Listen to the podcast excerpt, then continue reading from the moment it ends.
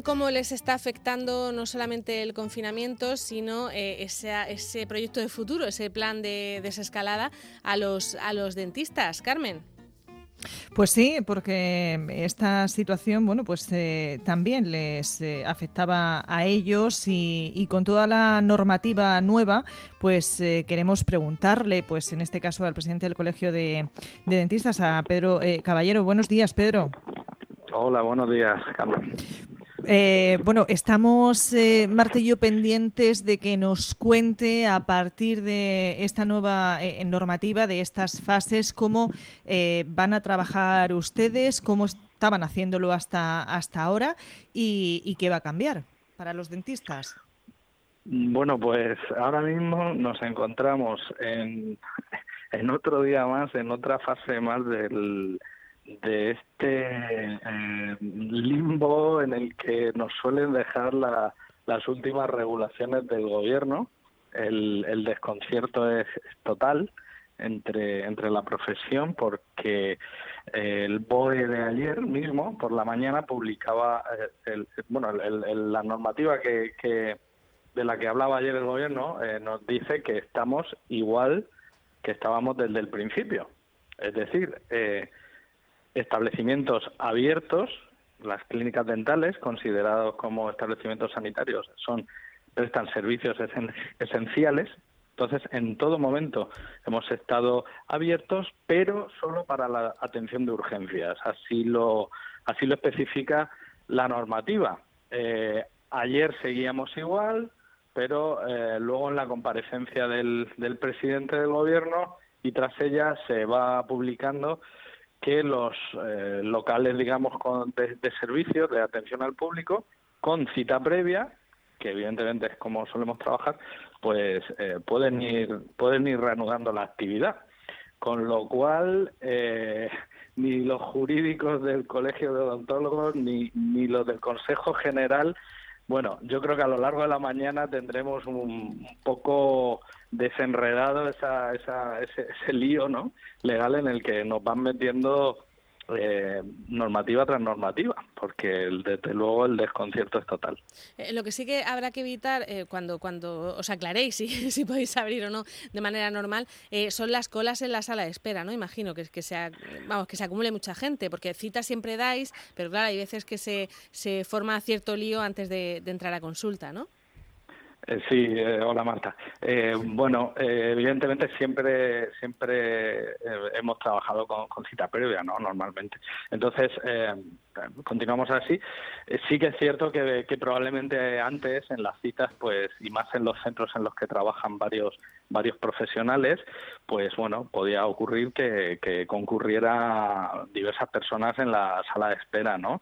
Eh, eso ya incluso desde, hace semanas, ¿no? Desde que empezó todo todo esto, aunque sea solo para atención de urgencia, pues ya se, se hicieron las recomendaciones pertinentes a, a todos nuestros colegiados para que no ocurriera así. Me consta que, que los dentistas, incluso pues en las salas de espera, se han, se han modificado, ¿no? Se han, se han retirado eh, plazas, digamos, se han retirado sillas, de modo que no, no se pueda no pueda coincidir eh, mucha gente. Se pide a los pacientes que acudan solos, evidentemente los, los que los que puedan hacerlo, ¿no? Personas que puedan valerse por sí mismas cuando hay alguien que, que necesita ayuda o un menor, pues evidentemente tiene que venir acompañado, pero se pide a los pacientes que que vengan solos, bueno, sabéis que a veces alguien pues acompañaba, el marido a la mujer, la mujer al marido, o hermanos o lo que sea, bueno, intentamos que, que no concurra mucha gente en la sala de espera, se han eh, habilitado los espacios, como digo, para que entre persona y persona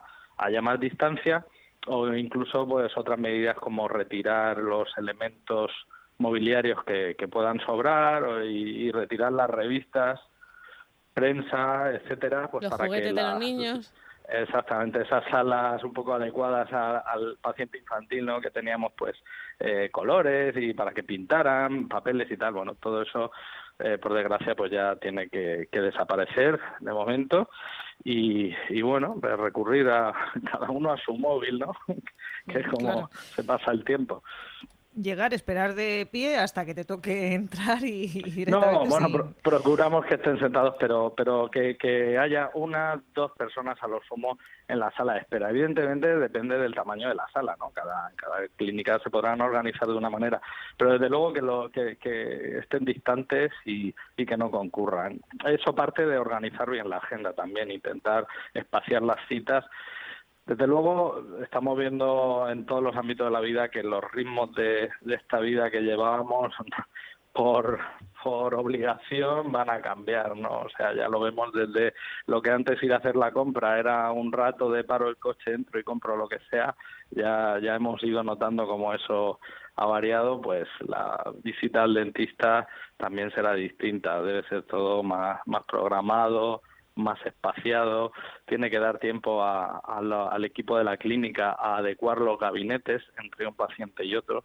porque evidentemente los protocolos de, esterilización y limpieza, si ya eran, eran profusos y eficaces de siempre en una clínica dental, ten en cuenta que de siempre hemos tratado con, con bueno, pues fijaros desde la epidemia del SIDA en los 80, ¿no? Eh, el VIH y bueno, eh, los protocolos de clínicas dentales pues son eh, anti-hepatitis, anti todo, ¿no? O sea, está, están perfectamente validados, pero ahora pues si cabe se harán mucho más profuso. Eso requiere también tiempo entre paciente y paciente para la desinfección y esterilización de, mobiliario, etcétera. Eh, eso te iba a decir, ¿qué, más podéis esterilizar? ¿El, sillón o, no sé? Bueno, estamos, estamos estudiando no, no es que lo hagamos en Murcia, que también, pero a nivel a nivel mundial, claro, esto es un problema global.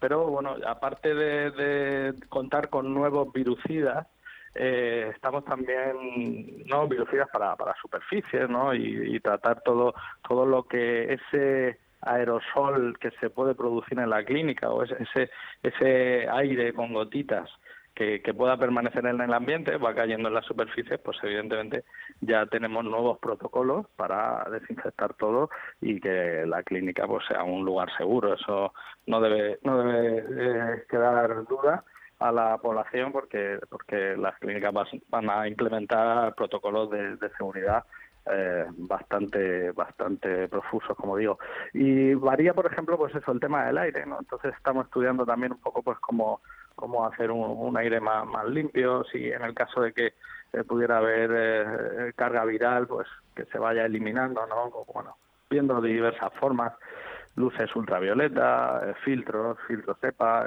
bueno, pues vamos ahí incorporando nuevas cosas en, en las clínicas, en la medida también que, que, que los proveedores pueden, pueden surtirnos pero bueno, que, que como digo, ya de siempre una clínica dental era un entorno bastante, bastante seguro. Nuestra preocupación ha sido siempre el, tema de las contaminaciones cruzadas, que no ocurriera. Y de hecho no hay reporte, no hay reporte en literatura científica de ningún caso, al menos en España, de una contaminación cruzada, pues por ejemplo de un VIH, hepatitis, etcétera, ¿no? O sea, nuestros protocolos de esterilización usamos autoclaves, ¿no? Que Sanidad exige ya desde hace décadas eh, autoclaves siempre de última generación. El autoclave, para que me entienda la gente, bueno, es como, una, como un horno, ¿no? Donde eh, se introduce todo el instrumental después de cada después de cada procedimiento, después de cada atención a un paciente, pues se introduce todo ese instrumental previamente desinfectado con, con líquido. O sea, primero hay una limpieza, luego una desinfección y luego una esterilización. O sea, de siempre los protocolos en una clínica dental pues han sido han sido bastante seguros. Bueno, ahora simplemente también es protegernos más eh, las protecciones que, que ya llevábamos, ¿no? Mascarilla, gafas, eh, pantalla, etcétera, pues quizá ahora la pantalla se hace eh, más perenne, ¿no? Antes a lo mejor solo nos la aplicábamos a determinados procedimientos, ahora probablemente la, la consulta se pase de primera a última hora con la pantalla puesta y, bueno, las mascarillas pues ha aumentado el grado de el grado, digamos, de filtración, ¿no? Vamos con mascarillas más seguras.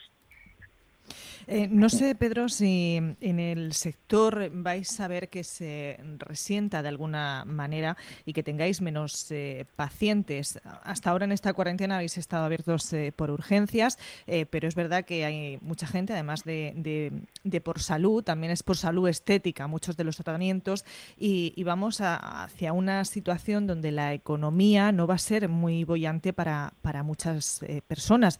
No sé si eso también lo, lo tenéis en cuenta si algunas de estas clínicas eh, odontológicas han presentado ERTES eh, ante la, situación y la bajada de pacientes, como es eh, obvio. No sé, ¿cómo veis ese, ese futuro para el sector? sí, como dices, Carmen, muchas clínicas han, presentado ERTES porque, claro, se preveía ya desde el, desde el primer día del estado de alarma que, la, actividad normal era imposible llevarla a cabo, ¿no? De hecho, bueno, la propia normativa nos pedía que solo atendiéramos urgencias. Entonces, eh, es evidente que las estructuras de las clínicas, la, los equipos, eh, el personal, eh, pues no, no, no, podía mantenerse durante, bueno, ese mes y medio o lo que dure eh, este estado de alarma. Por eso muchas clínicas presentaron ERTES. En, la región de Murcia parece que, están siendo eh, admitidos como ERTES de fuerza mayor. Y bueno, eso ayuda un poco a, sobrellevar el, bache, ¿no? porque la verdad que una clínica dental, además del personal, pues conlleva conlleva muchísimo gasto, muchísima inversión en, instrumental y en material fungible, amén de quien esté pagando una hipoteca por el local o un alquiler, ¿no? Entonces, bueno, esa es la situación actual. De cara a mañana, de cara al futuro inmediato, pues intentaremos volver a esa, a esa práctica normal, pero como comentábamos antes, los tiempos de trabajo, los ritmos de, la vida en general y desde luego de, de las consultas de las clínicas dentales van a variar, ¿no? Tenemos que eh, variar el, el, tiempo y el modo en el que trabajamos. Necesitamos citas más resolutivas, es decir, cuando entre un paciente en la consulta, los, los problemas y las patologías que se vean se deben abordar eh, de una forma más resolutiva, con un tiempo más efectivo, de modo que en esa cita, una vez que el paciente ya se ha sentado, se puedan solucionar los máximos problemas posibles. Pongo un ejemplo eh, práctico. Si entra un paciente y tiene, digamos, una gingivitis en una zona de la boca, una periodontitis que requiere de un tratamiento de encía, pero al mismo tiempo en esa zona de la boca vemos que hay dos o tres caries, lo que antes se haría en citas seriadas debería eh, concentrarse y, y aprovechar la visita del paciente para que en una misma cita anestesiar esa zona y poder solucionar toda la patología que haya. De ese modo evitamos desplazamientos de la gente y evitamos eh, que el paciente tenga que entrar más veces a la clínica, tenga que sentarse, tenga que desplegarse todo el procedimiento nuevo de seguridad, comentábamos antes, esterilización, eh, desinfección, mascarillas, eh, pantallas, dobles guantes, hacerlo Todo, hacerlo todo de una vez. Eh, Pedro, una, cosa... No Hacer las citas más resolutivas. Eh, hay una cosa que no me ha quedado del todo clara. Decías que estáis consultando a, vuestro equipo jurídico, pero eh, entiendo que seguís abriendo para urgencias como estabais haciendo hasta ahora y que a partir del 7, cuando dejan que se visiten locales con cita previa, ahí es donde os incorporáis vosotros. ¿Lo he entendido bien o...? pues ahí, está la duda, ahí ah, está la duda. estamos cada vez que cada vez que sale el gobierno es, es un eh, es un rompecabezas para, para la profesión y para los jurídicos que nos asisten, de verdad, ¿eh? porque estamos así un mes y medio, pero ya ves que salen eh, los compañeros. Entonces, según dicen, abrimos, no abrimos, entonces además de urgencias, más tratamiento, y en esa estamos ahora. Seguimos con urgencias, evidentemente, dábamos por, por hecho que el estado de alarma, o según se veía venir, terminaba el día 10, con lo cual el lunes 11 podíamos programar las citas, pero ya hay duda de si este próximo lunes 4 eh, pues eh, estamos en esa fase, ¿no? De, como se dice, citar a la gente, bien, pero ya no sabemos si la actividad nos limita a la urgencia o no. Eh, la verdad es que en lógica, si la gente puede ir con cita a, una, tienda de ropa o a una peluquería, a someterse al proceso de peluquería que requiera, pues digamos que en una clínica dental también se, se debería ir incorporando la, actividad normal, ¿no? Dando preferencia a esas urgencias que, que se han ido aplazando y se han ido dilatando, pero bueno, eh, es eso, es volver a eso. Y, enlazando con la pregunta anterior, eso, aparte de que los ritmos de trabajo serán más lentos, evidentemente eh, todo, todo apunta a una crisis económica en la que se supone que va a disminuir toda actividad económica, ¿no? Entonces, bueno, al fin y al cabo nuestra parcela sanitaria es eh, eminentemente privada, así que, bueno, pues sí es posible que, que, que se sufra eh, los daños de esa crisis económica, sí. Bueno, pues eh, muchas gracias. Estaremos pendientes para esa cita previa. De momento seguimos un poco en ese mar de, dudas todos, ¿no? iremos, iremos resolviendo. es que de verdad que lo de las clínicas dentales es un caso curioso desde el primer desde el primer día, porque bueno, eh, nos cerraban, pero decían que siguiéramos, en fin. Eh, un limbo. Bueno, pues en cuanto lo deslíen o, lo deslíe vuestro equipo jurídico, eh, nos lo decís. Muchísimas gracias. Muy bien. A vosotros. Hasta luego.